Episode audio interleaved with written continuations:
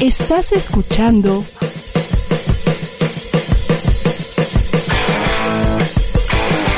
ADR Networks. Seguimos activando tus sentidos.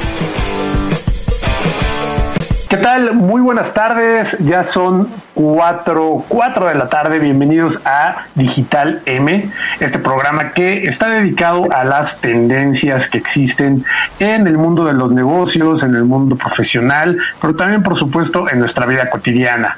Estas tendencias que son digitales y que, pues bueno, pues poco a poco se van adueñando, apoderando de lo que va sucediendo en nuestra vida. Y pues esta tarde tenemos invitado de lujo, me acompaña Miguel Alegre. Miguel Alegre que nos va a hablar de un tema súper importante que es la importancia del lifelong learning. Bienvenido Miguel, muy buenas tardes. Muy buenas tardes, es un gusto para mí estar contigo y con tu audiencia. Muchas gracias por la invitación. No, al contrario, muchísimas gracias a ti por eh, estarnos acompañando y pues bueno, ya también por ahí se nos está uniendo nuestra compañera de Digital M, Rocío Camarena. Rocío, ¿ya andas por ahí?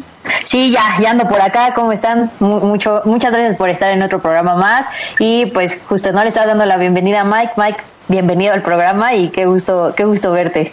Al contrario, Rocío, un placer verte y saludarte. Qué bonita sorpresa. Sí. Rocío, pues llegaste justo a tiempo para hacer la presentación oficial de Miguel. Digo, ya, ya lo presentamos, ya dijimos de qué va a hablar, pero para que nos cuentes un poquito sobre su trayectoria y que la gente lo conozca mejor.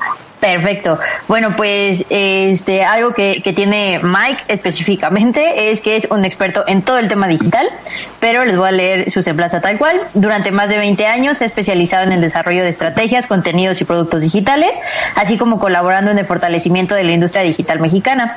Actualmente es director ejecutivo de Easy México, es una escuela de negocios digitales líder en el país, organización con la que ha colaborado desde su fundación en México en la profesionalización del sector.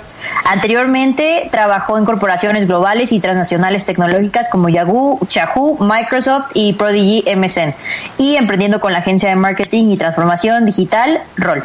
Asimismo participa en Endeavor dando mentorías a emprendedores y startups en proyectos de transformación y marketing digital, estrategias de generación, distribución y monetización de contenidos, así como su adaptación a plataformas emergentes, aplicaciones móviles y redes sociales. ¿Vale? Oye, pues nada más, ¿no? Dirían por ahí.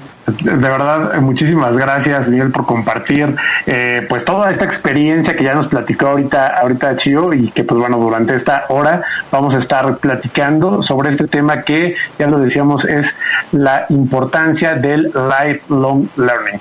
Y pues la pregunta obligada, Miguel, para empezar es, ¿qué es el lifelong learning? Claro que sí, con todo gusto. Eh, el lifelong learning es la práctica que busca que las personas se mantengan aprendiendo permanentemente durante todas las fases y ciclos de su vida. Es una práctica, es un estado mental, es un hábito de aprendizaje permanente que permite que las personas se mantengan vigentes y por supuesto también empleables. ¿Ante qué? Ante un contexto de cambios vertiginosos que estamos viviendo derivadas del impacto de la digitalización y de la automatización. Las personas que logren eh, verdaderamente comprender la importancia de mantenerse vigentes, de aprender nuevos conocimientos y de desarrollar nuevas habilidades, son aquellas personas que se van a mantener competitivamente a la vanguardia que van a lograr adaptarse a los contextos de cambio que vamos a tener y por supuesto que podrán em, relacionarse ante un entorno laboral cambiante de manera exitosa. Ok, bueno, ya lo dijiste ahorita, es una práctica, ¿no? Para empezar. Y eh, eh, la, la, duda ahí sería si eh, solamente se refiere a la parte digital, a estos conocimientos digitales de, tecnología que vamos adquiriendo durante la vida o a cualquier tipo de conocimiento que se pueda hacer de manera digital. Totalmente. De hecho, se refiere, como, como el concepto lo indica, al conocimiento en sí mismo, al desarrollo de habilidades en general. No tiene por qué ser digital, sin embargo, en el contexto de digitalización en la que nos encontramos, donde esta digitalización está afectando todo, la educación, por supuesto, la manera de hacer negocios, la manera de entretenernos, la manera de desarrollar cultura, de comunicarnos, etcétera, impacta todas las áreas. Entonces, podríamos pensar en aprendizaje permanente y continuo en áreas que irían desde, por ejemplo, el aprender a cocinar, el aprender sobre matemáticas o sobre, programación o exactamente sobre disciplinas y tecnologías que van a afectar todo nuestro proceso de vida laboral. Entonces no tiene que ser forzosamente digital, puede aplicar en todos los ámbitos de nuestras vidas cotidianas, pero es muy importante que tengamos en, en, el contexto y muy claro que la digitalización es una de las fuerzas que hace obligatorio, prácticamente obligatorio, que todos nosotros nos, nos, mantengamos aprendiendo, puesto que las cosas están cambiando tan rápidamente, las, la, la, nuestra realidad como la conocíamos definitivamente ha cambiado en este último año de pandemia y seguirá cambiando por el impacto que esta digitalización tiene y tendrá que nos obliga a mantenernos preparados. ¿Cómo? Pues a través de los nuevos conocimientos en nuestro sector, en nuestra profesión o en alguna otra que nos permita reinventarnos y mantenernos vigentes. Y por supuesto, siempre pensando que las herramientas digitales nos están ayudando a que este proceso, a que esta práctica sea mucho más sencilla, que sea algo que podamos hacer eh, fácilmente eh, y que podamos encontrar la flexibilidad que necesitamos. Puede ser, por supuesto, de, una manera remota, puede ser presencial, puede ser a través de plataformas de microcursos o microcertificaciones o programas académicos formales, o puede ser simplemente a través de videos tutoriales en YouTube. El objetivo es que sigas aprendiendo y desarrollando habilidades. Oye, y una pregunta, o sea, ahorita eh, como lo estás comentando, pues se ve como que esto está más enfocado hacia ya jóvenes o adultos o tal, ¿no? Porque pues uno por cuenta propia dice, ah, pues yo quiero seguir aprendiendo, yo compro este curso, yo me meto a clases de cocina y todo esto. Pero, este, ¿crees que sea bueno esto desde que están niños? O sea, como que irlos llevando por ese camino de, eh, pues no solo, o sea, no solo es la escuela o no solo es este tu clase de karate, sino también como, a ver, ¿qué te gusta? ¿Te puedo, te puedo ir llevando por ese camino? O sea, ¿crees que también desde niños es bueno que los vayamos llevando por ese rumbo? Totalmente. Es, yo creo que lo, lo, enfocamos mucho, como bien dices, en las personas que ya tienen alguna eh, profesión, algo de vida o experiencia laboral, pero realmente es una práctica que aplica a absolutamente todas las personas, sin importar la edad. Lo que tenemos que desarrollar es ese hábito de estar aprendiendo constantemente, lo que nos va a ayudar en el futuro. Seas adulto o seas un niño, seas una, seas ama de casa, seas un universitario todos tenemos que entrar en ese estado de aprendizaje permanente.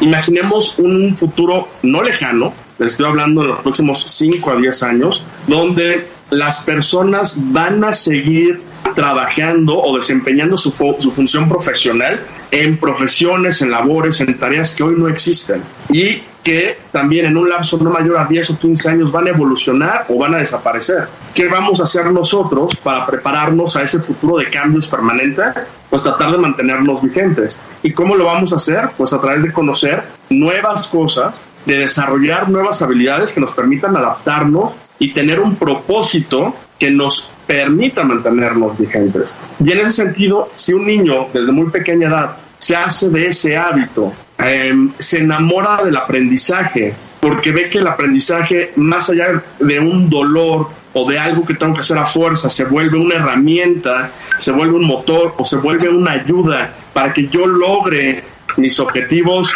primeros, a lo mejor como niño, como adolescente, como joven, eh, la, las cosas que nos gusta hacer, pero más adelante, para poder vivir nuestra eh, vida laboral de una manera plena, pues definitivamente tenemos que inculcarle esa pasión, ese gusto, ese amor al aprendizaje a los niños. Y va desde, como les decía, pueden, pueden ser cosas tan sencillas como el aprender algo nuevo todos los días, hasta cosas muy sofisticadas que te, que te permitan desarrollar una nueva profesión. Puede ser algo como aprender un idioma constantemente o diferentes idiomas en tu vida, o puede ser algo que te permita ser mejor en el hobby que, que, que, que, tienes y que desarrollas constantemente. El objetivo es asegurarte que con todos esos conocimientos y todas esas habilidades te puedes adaptar a estos contextos de cambio permanente.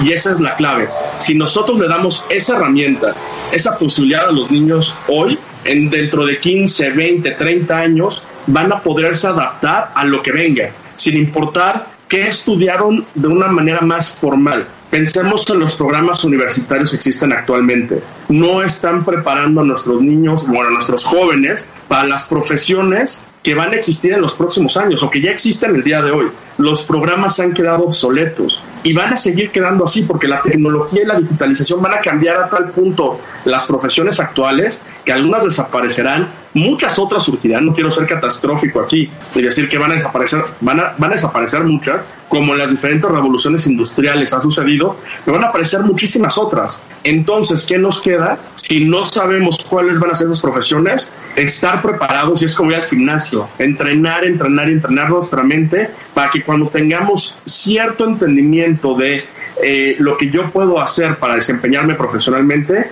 esté capacitado para aprender rápidamente y para poder ejecutar ese aprendizaje de manera práctica lo antes posible.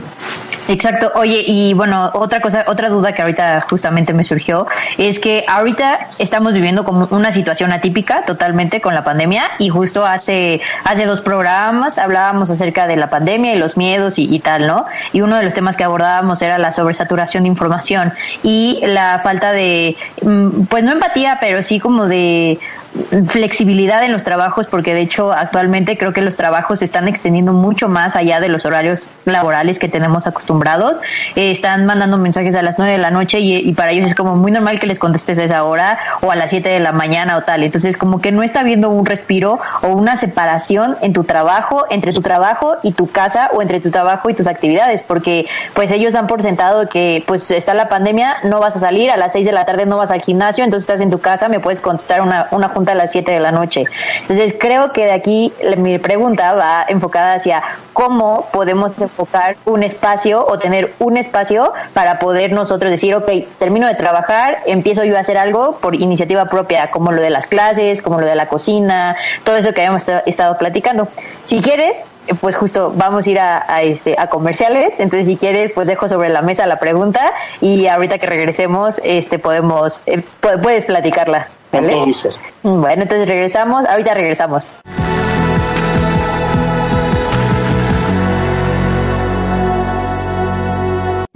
Bueno, ya estamos aquí otra vez de regreso y para los que nos acaban de sintonizar, eh, le estábamos preguntando a Miguel, nuestro invitado de hoy, acerca de cómo podemos nosotros empatar entre el trabajo y la sobresaturación de trabajo que tenemos actualmente por la pandemia y las ganas de aprender algo nuevo que no tenga que ver como con el trabajo o con la profesión que tenemos actualmente.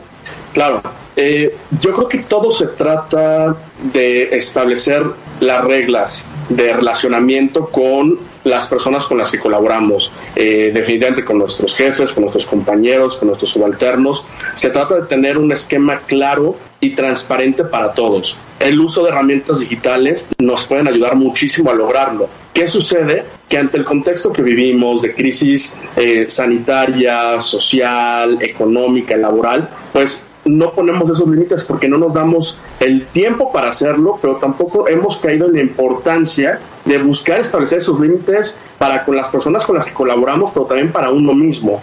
Entonces se vuelve una cadenita si no lo tenemos.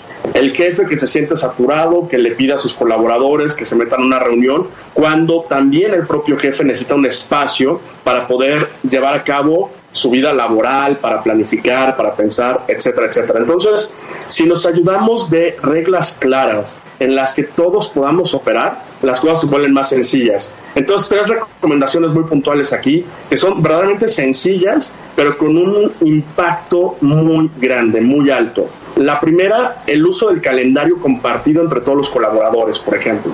Si yo puedo asegurarme que todos vean mi calendario en el cual yo tengo bloqueadas mis horas laborales, las juntas que tengo estipuladas previamente o acordadas previamente, mis momentos de comida, el momento en el que hago ejercicio, el momento en el que estoy estudiando para algo nuevo que me ayuda a prepararme para este rol o para mis futuros trabajos o para los gustos personales que yo tengo, va a ser mucho más sencillo que una persona vea que en ese momento puedo o no puedo participar en una reunión. Ese es el primero y es muy básico, como pueden ver. El segundo es el no uso de WhatsApp. Así de sencillo y así de drástico como, como se escucha.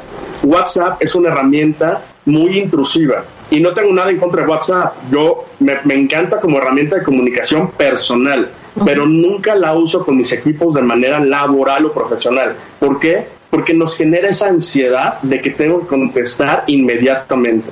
Entonces, ¿qué recomiendo en lugar de usar WhatsApp? Pues herramientas que faciliten la comunicación en un entorno profesional. Y de esos hay muchísimos. Hay desde herramientas como eh, Slack, que es muy bueno para podernos comunicar, tener canales para diferentes proyectos, unidades de negocio, etcétera, etcétera, y en donde los participantes pueden tener una comunicación síncrona o asíncrona, es decir, en tiempo real o, de, manera desfasada, y que nos permite organizarnos y colaborar hasta herramientas como Microsoft Teams, Workspaces, eh, herramientas de Project Management, hay muchísimas, este, que te pueden ayudar a que tú puedas gestionar tu trabajo en progreso, tu WIP, tu Work in Progress, así como la comunicación relacionada a cualquiera de los proyectos que tienes. Entonces, si usas primero tu calendario y luego una herramienta de comunicación en entornos profesionales o de coordinación de proyectos, pues definitivamente vas a tener una vida mucho más ordenada y con menos sobresaltos en un momento en el que tú a lo mejor quieres justamente estar aprendiendo constantemente algo que te va a permitir ser más productivo o generar un impacto mayor en tu entorno profesional. Y finalmente, el tercer, la, la tercera y última recomendación que hago en ese sentido tiene que ver con la confianza y la comunicación asertiva.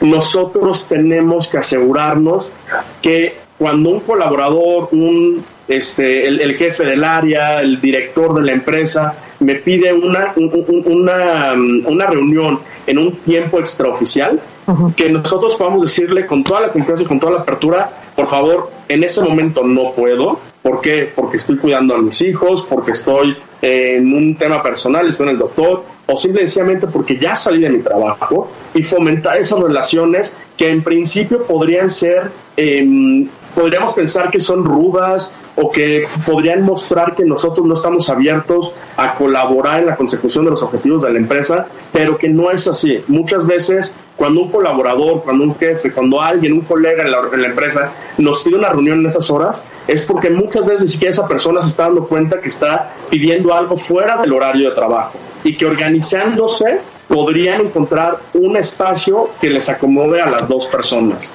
Entonces se trata de ser explícito si puedo o no puedo. Y nos podemos ayudar a través de estas herramientas, pero también a partir de comunicar asertivamente si puedo o no puedo. Y no hay nada malo en ello. Simple y sencillamente ante justamente el impacto que la crisis ha traído a nuestras vidas, todo genera nuevas reuniones. Lo que antes arreglábamos en cinco minutos en un intercambio en la oficina junto a la máquina de café, ahora necesita conseguir su propio espacio en la agenda de ese compañero con el que lo teníamos que ver. Y eso significa que nuestro día se alargue, tengamos ya no las cuatro o cinco reuniones que tenemos en un día, sino diez o doce, y eso genera un estrés y una preocupación enorme. Además de que no necesariamente estamos usando nuestro tiempo de la mejor manera posible para poder hacer nuestro trabajo de manera eh, eh, pues, óptima.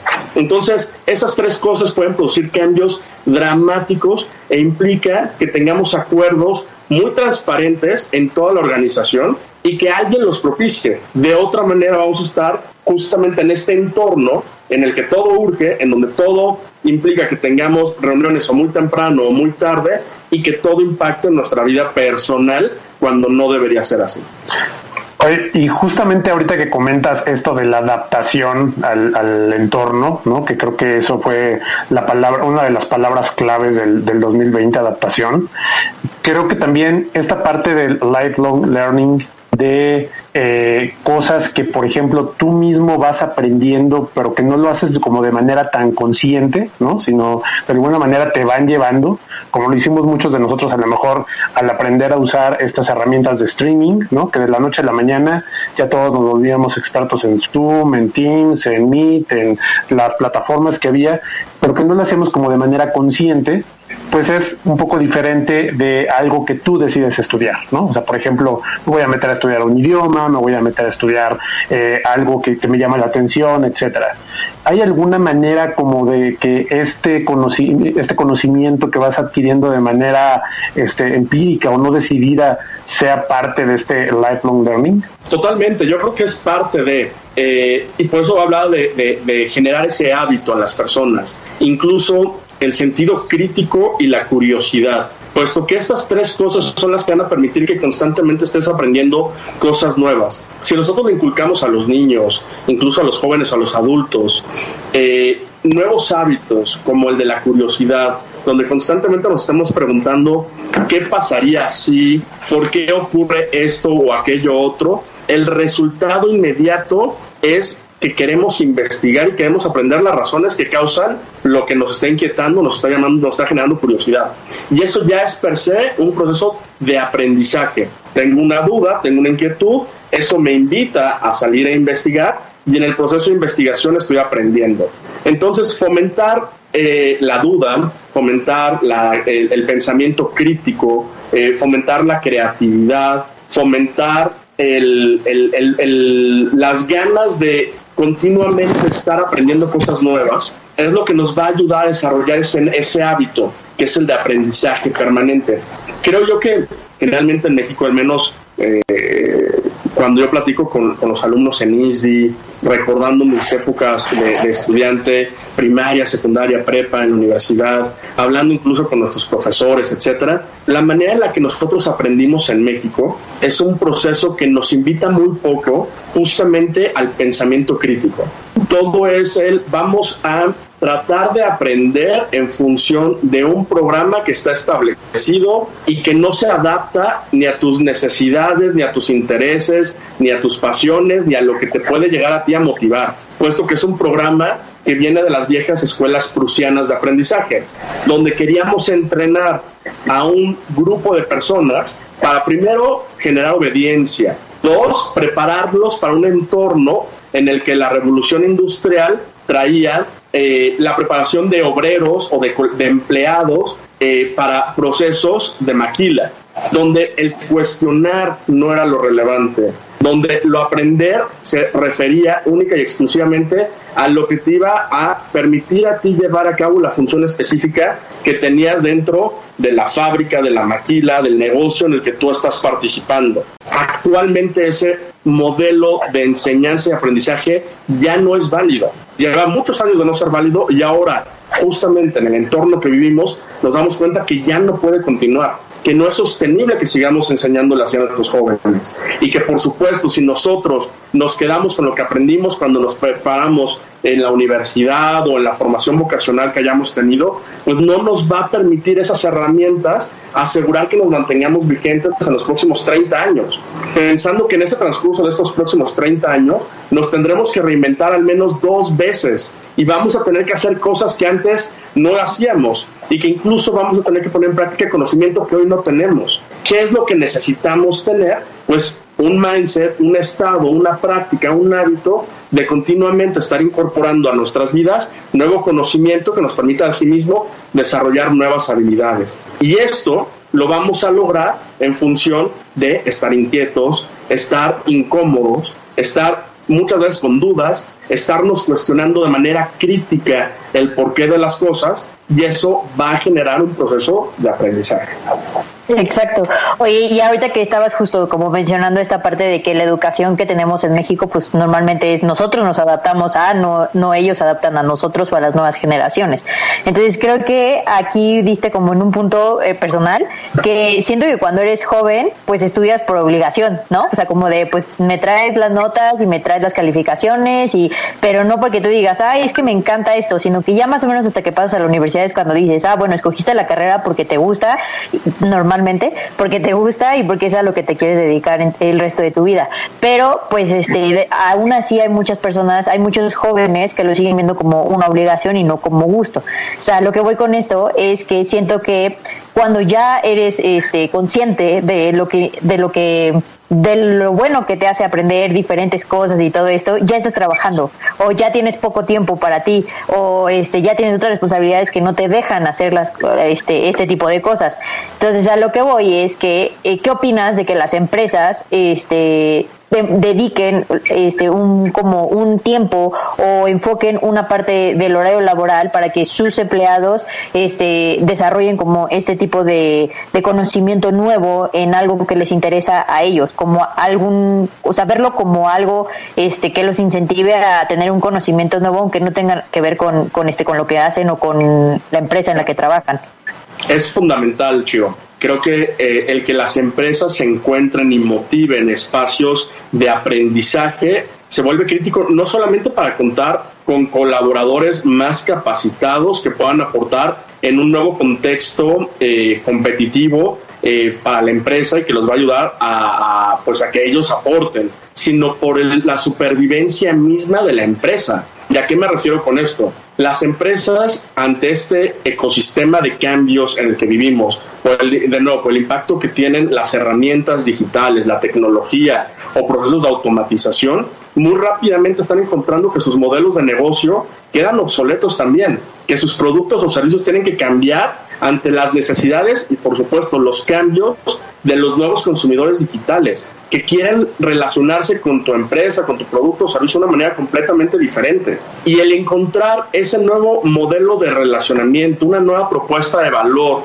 que permita que tu modelo de negocio sea viable, pasa porque tus colaboradores se puedan adaptar a nuevos contextos y circunstancias para aportarte ese valor, para entender al consumidor qué quiere, qué necesita, para anticiparse a sus necesidades y poder desarrollar nuevos productos o servicios que le hagan sentido a este nuevo consumidor. De otra manera, esta empresa va a perder vigencia. Y ya lo hemos visto en la última década, cuántas empresas no han dejado de existir y cuántas empresas no dejarán de existir en el contexto en el que nos encontramos este año. ¿Por qué? Porque no logran adaptarse, porque no logran encontrar su propuesta de valor al consumidor y no están encontrando desarrollarse en los canales en los que ese nuevo consumidor está buscando relacionarse con el producto o servicio que necesitan. Entonces, para que una empresa pueda ser viable, necesita a personas que constantemente estén aprendiendo y que se adapten muy rápidamente a los contextos de cambio. Se vuelve crítico. Y regreso a un punto que decías también anteriormente, Chio, que era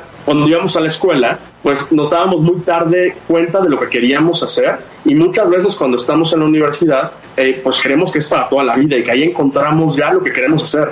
Y en los próximos años, en los próximos, ya no, no, no hablo ni siquiera de un futuro lejano, hablo de verdad de los próximos 5 o 10 años, nos vamos a dar cuenta que eso que aprendimos va a quedar tan rápidamente obsoleto que no importa lo que yo, yo aprendí o lo que yo estudié en la universidad. Voy a tener que volver a aprender algo completamente diferente o que complemente mi práctica en un mundo mucho más digitalizado. Doctores, abogados, contadores, ingenieros, maestros, este, meseros, todo mundo nos vamos a tener que reinventar en los próximos años. Y es en ese sentido en el que todos tenemos que estar listos para prepararnos, para obtener ese nuevo conocimiento o esa nueva preparación. Y nada mejor que la empresa en la que estás colaborando te ayude a lograrlo, porque su propio interés y su propia vida va en medio de ese ayudar a los colaboradores a mantenerse aprendiendo. Y es que justamente ahorita esa es una de las grandes tendencias en el mundo laboral, el hecho de que las empresas se preocupen más por sus trabajadores en muchos sentidos. Y eh, pues eh, de esto vamos a platicar ahorita que regresamos al corte. ¿Te parece bien, Miguel? Claro que sí.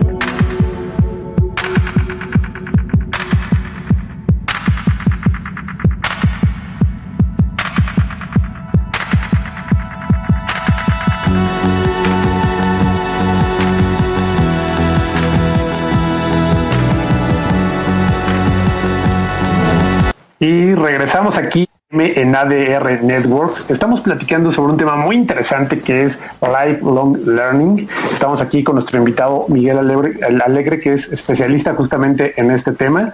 Y platicábamos antes de irnos al corte sobre eh, que las empresas ahorita, más bien las personas que, buscan trabajar en las empresas, le están pidiendo a las empresas que tengan, que los cuiden, ¿no? Es una nueva tendencia cuidar, cuidarnos en muchos aspectos, puede ser también en, el bienestar personal, ¿no? Pero algo que están pidiendo mucho es que eh, les den esa oportunidad de conocer más, de tener ese crecimiento, eh, ese desarrollo personal y profesional. Incluso leía por ahí que algunas empresas les asignan parte de su tiempo para permitir que los empleados puedan autocapacitarse en otro tipo de herramientas que no forzosamente vayan directamente relacionadas con su trabajo. Entonces, eh, eh, ¿es esta una, tendencia ahorita, Miguel, que deberían de tener las empresas? Eh, yo creo que es algo deseable totalmente, es algo que queremos que las empresas fomenten, por supuesto. Si es una tendencia como tal, no lo veo todavía, no veo al suficiente número de empresas favoreciendo este tipo de comportamiento por parte de sus colaboradores o permitiéndoles que dediquen parte de su tiempo laboral en capacitarse hay algunas empresas, sobre todo las grandes tecnológicas, que eh, permiten que parte del tiempo de sus colaboradores se vaya en aprendizaje, pero más allá del aprendizaje, se vayan proyectos del interés del colaborador, aunque no estén en las metas que tienen que conseguir en el entorno laboral. Eh, lo cual, por supuesto, que ayuda a un proceso de aprendizaje porque estás desarrollando un proyecto con herramientas y con recursos incluso de la corporación o de la empresa en la que estás trabajando y que ayuda al proceso de autoaprendizaje, pero no veo un número suficiente de empresas que lo estén haciendo. Sí vemos a las empresas que invierten en capacitación, invierten en sus colaboradores, eh, pero no tanto en un esquema en el que permitan destinarles a ellos ese tiempo para que ellos lo usen de la manera en la que cada uno de ellos lo considere correcta o que persiga los intereses individuales de aprendizaje de cada uno de ellos. Ok, ahorita justo, bueno, ahorita que estaban platicando de esto, este, antes de irnos a comercial, creo que se me vino a la mente una, un ejemplo muy bueno. En Instagram hay una familia que se llama The Bucket List Family. Y esta familia se dedica a viajar por el mundo. ¿Por qué tienen dinero? ¿Por qué tienen dinero? Porque el papá, el que es la cabeza de familia, él se dedicó a desarrollar cuando estaba en la universidad, me parece, este un programa que se lo vendió a Snapchat en su momento, cuando Snapchat tuvo su boom. Entonces, obviamente, le pagaron muchísimos, muchísimos dólares este, a, Garrett, se llama Garrett. Y pues, ¿qué hizo? Vendió su casa en Estados Unidos, vendió su casa y se fue con su esposa y sus dos niños a viajar por el mundo. Entonces, algo que me llama mucho la atención de esta familia es ahora sí que me ha tocado ver crecer a los niños de cierta forma, porque yo vi a esta familia cuando solo eran dos niños y ahorita ya son tres niños y el más chiquito tiene tres años. Entonces, pues me ha tocado ver cómo, cómo han crecido. Y lo que me llama mucho la atención es la forma en la que los educan, porque muchas, muchos dirían como, pues es que no van a la escuela o no tienen, porque como se la pasan viajando, no, no tienen un, este, una escuela fija, un horario fijo o tal. Pero lo veo y reflexiono y creo que la forma en la que los niños están aprendiendo es impresionante que justo siento que va de la mano con esta forma de aprendizaje, ¿no? Aprendes de la vida, porque los niños te pueden decir este los tipos de este ballenas, te pueden decir este no sé, en la cultura hindú y te pueden decir todas esas cosas, pero porque ellos lo han vivido. Entonces, creo que también ese tipo de experiencias, digo, obviamente con sus debidas proporciones, no viajar por el mundo todo el tiempo, pero creo que ese tipo de experiencias también ayudan mucho a esta parte de este tipo de aprendizaje, ¿no? Salir a conocer y a vivir y al aire libre, no solo quedarse este, con, eh, detrás de una computadora o detrás de un dispositivo, obviamente en sus debidas proporciones. Creo que algo que vamos a ver en los próximos años, Chivo, en, ese, en esa dirección, es que vamos a ver el aprendizaje como eh, algo que es flexible, pero también que es personalizable cada vez más lo vamos a ver y creo que en, la crisis en la que nos encontramos eh, lo demuestra, ya que pues a la familia que tiene los dos papás que trabajan les cuesta muchísimo trabajo la formación en casa, ¿no? el, homeschooling. Al, a la madre soltera se le dificulta muchísimo llevar a su niño a la escuela o a sus hijos a la escuela, ¿no? De manera presencial. Al papá soltero se le dificulta muchísimo el poder acompañar al proceso de tareas de sus hijos. Entonces creo que cada familia y cada persona dentro de ella va a tener que encontrar herramientas que les permitan flexibilizar su proceso de aprendizaje. Y creo que las herramientas ya están ahí. Lo que tenemos que hacer es normalizar que no todas las personas van a tener el mismo sistema, método de aprendizaje que las demás. Por supuesto, habrá para, que, para quienes el modelo tradicional de enseñanza eh, seguirá funcionando, por supuesto que sí. Habrá otros que la distancia y el homeschooling haya llegado para quedarse. Habrá otras personas que el modelo híbrido sea lo deseable, pero creo que el común denominador de todos y cada uno de ellos va a ser esa flexibilidad, esa personalización que tiene que ver con tus pasiones, intereses, necesidades y también, por supuesto, ese em, entorno en el que tú necesitas aprender. Va a ser flexible, va a ser personalizable y va a tener que adaptarse a tu naturaleza y a las condiciones sociales en las que te encuentras. En esa dirección también es importante que nos demos cuenta que ese modelo anterior se va a tener que flexibilizar y que vamos a tener que encontrar nuevos paradigmas para aprender. Y eso va a permitir que como sociedad nos movamos más ágilmente, más rápidamente, incluso que podamos eh, subir al, sistema educativo a más personas, puesto que ya no dependerá de que te puedas trasladar X número de kilómetros para ir a la escuela más cercana si estás en el desierto de Sonora, o que este, te conectes de 8 de la mañana a 3 de la tarde, cuando a lo mejor es en el horario en el que tus papás no te pueden ayudar y tú puedes estar estudiando por la tarde. Pero si soy un adulto y trabajo de 9 de la mañana a 7 de la noche, pues necesitaré encontrar los espacios en mi agenda que me permitan que aprenda un nuevo, que, me haga de nuevo conocimiento en la noche o que desarrolle nuevas habilidades durante el día. La personalización y la flexibilización creo que han llegado para quedarse y no está mal. Y lo que vamos a encontrar es que en los próximos años vamos a incluso necesitar todos y cada uno de nosotros de esa flexibilidad y de esa personalización para que nos mantengamos vigentes. No va a haber otra manera en la que nosotros podamos enfrentar los retos laborales que tendremos en nuevas profesiones, en profesiones adaptadas para poder nosotros generar el valor que necesitamos o incluso generar propósito, encontrar propósito de vida, puesto que el ser humano hasta el día de hoy encuentra propósito en el hacer, en el dar, en el entregar, a diferencia de otras sociedades en donde no necesariamente trabajábamos eh, hace cientos de años para podernos concretar como seres humanos, hoy es muy importante en un entorno como el que tenemos el que sintamos que generamos valor. Y esa persecución de la generación del valor irá directamente vinculada a que yo pueda verdaderamente encontrar esquemas que me permitan hacerlo. Y esto va a ser a partir de tener nuevo aprendizaje que me permita reinventarme profesionalmente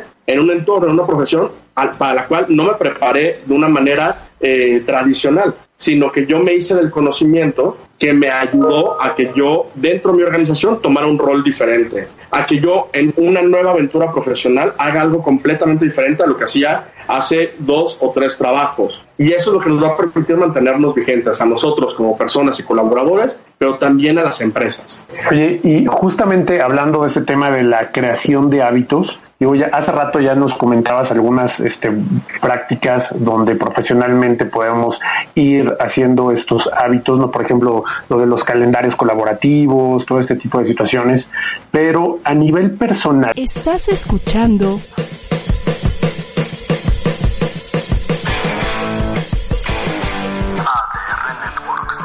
Seguimos activando tus sentidos.